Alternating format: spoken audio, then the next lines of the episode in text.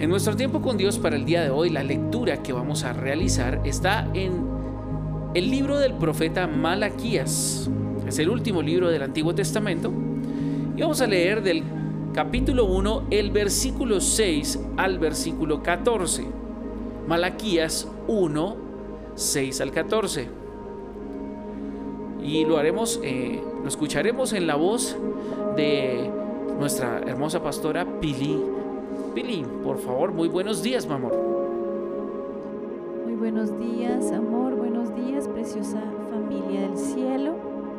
Hoy nos acercamos nuevamente al Señor, pero también a su palabra que es nuestro pan, que nos alimenta, nos nutre, nos fortalece, nos corrige, nos enseña y nos muestra el camino como esa lámpara que nunca se apaga. Así que abrimos nuestro corazón al Señor y a su palabra para que ella haga lo que tenga que hacer en nuestras vidas hoy. Y dice la palabra del Señor así. El Señor de los ejércitos celestiales dice a los sacerdotes, un hijo honra a su padre y un sirviente respeta a su Señor. Si yo soy su padre y su Señor, ¿dónde están el honor y el respeto que merezco? Ustedes han tratado mi nombre con desprecio no obstante, preguntan, ¿de qué manera hemos tratado tu nombre con desprecio? Mostraron su desprecio al ofrecer sacrificios contaminados sobre mi altar. Entonces preguntan, ¿cómo hemos contaminado los sacrificios? Los contaminaron al decir que el altar del Señor no merece respeto. Cuando ofrecen animales ciegos como sacrificio, ¿acaso no está mal? Y no está mal también ofrecer animales lisiados y enfermos. Intenten dar este tipo de regalos al gobernador y vean qué contento se pone, dice el Señor de los ejércitos celestiales. Adelante, supliquen a Dios que sea misericordioso con ustedes. Pero cuando llevan esa clase de ofrendas a Él, ¿por qué debería tratarlos bien? Pregunta el Señor de los ejércitos celestiales. ¿Cómo quisiera que alguno de ustedes cerrara las puertas del templo para que esos sacrificios despreciables no fueran ofrecidos? No estoy nada contento con ustedes, dice el Señor de los ejércitos celestiales, y no aceptaré sus ofrendas. Sin embargo, mi nombre es honrado desde la mañana hasta la noche por gente de otras naciones. En todo el mundo ofrecen incienso dulce y ofrendas puras en honor de mi nombre. Pues mi nombre es grande entre las naciones, dice el Señor de los ejércitos celestiales. Ustedes en cambio deshonran mi nombre con sus acciones.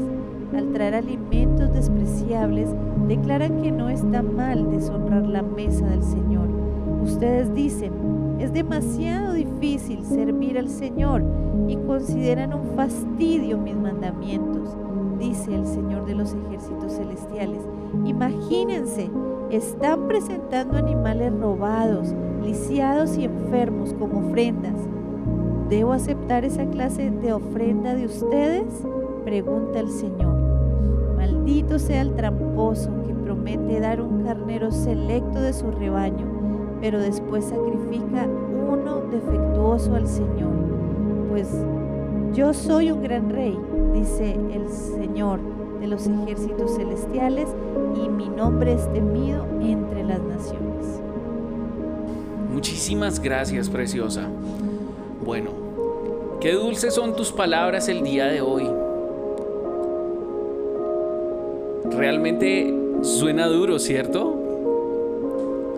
Es un, es un llamado muy fuerte y termina bastante fuerte. Pero créanme, vamos a recibir una bendición de parte de Dios a través de esta palabra. El día de hoy, la meditación se llama acumulación irreflexiva. Por favor, amor, ¿podrías volver a leer eh, la última pregunta del versículo 6. ¿Dónde están el honor y el respeto que merezco? ustedes han tratado mi nombre con desprecio. No obstante, preguntan, ¿de qué manera hemos tratado tu nombre con desprecio? Interesante. Estas son Dios respondiendo las preguntas de su pueblo. ¿De qué manera hemos tratado tu nombre con desprecio? ¿Saben algo? Un artículo en el diario New York Times llamaba la atención la manera en que los hogares, especialmente en Estados Unidos, aunque nosotros no estamos lejos de ellos, han sido invadidos por la electrónica, por la tecnología. Un jefe de hogar, por ejemplo, reconocía que su familia tiene cinco televisores y en cada uno tiene internet, cuentas de Amazon Prime, Netflix y nueve teléfonos inteligentes ahí en su casa. El artículo sugería que nos está envolviendo la alta tecnología y puede ser mucho más extenso incluso de lo que nosotros nos estamos dando cuenta. Otra persona, otro hombre dijo que no creía tener muchos equipos en su casa, muchos televisores o computadoras o teléfonos, que solo tenía dos televisores, que era lo normal, que tenía una suscripción a Netflix, que era la normal, y que tenía simplemente tres teléfonos inteligentes en su casa. Pero cuando siguieron preguntando en la estadística un poco más a fondo, se dieron cuenta que este hombre no tenía una buena nevera. En Malaquías, la gente a la que se dirigió el Señor tenía un desconocimiento similar hasta el punto de que habían asimilado muchos valores del mundo. Parecían haber perdido la cuenta de cuántas cosas deshonrosas para el Señor habían empezado a admitir en sus vidas. Cuando preguntaron, ¿en qué manera hemos tratado tu nombre con desprecio? Ellos mismos no sabían, no se habían dado cuenta de que habían estado ofreciendo animales lisiados, enfermos, ciegos, aún robados, de mala calidad. Eso era cotidiano en sus vidas.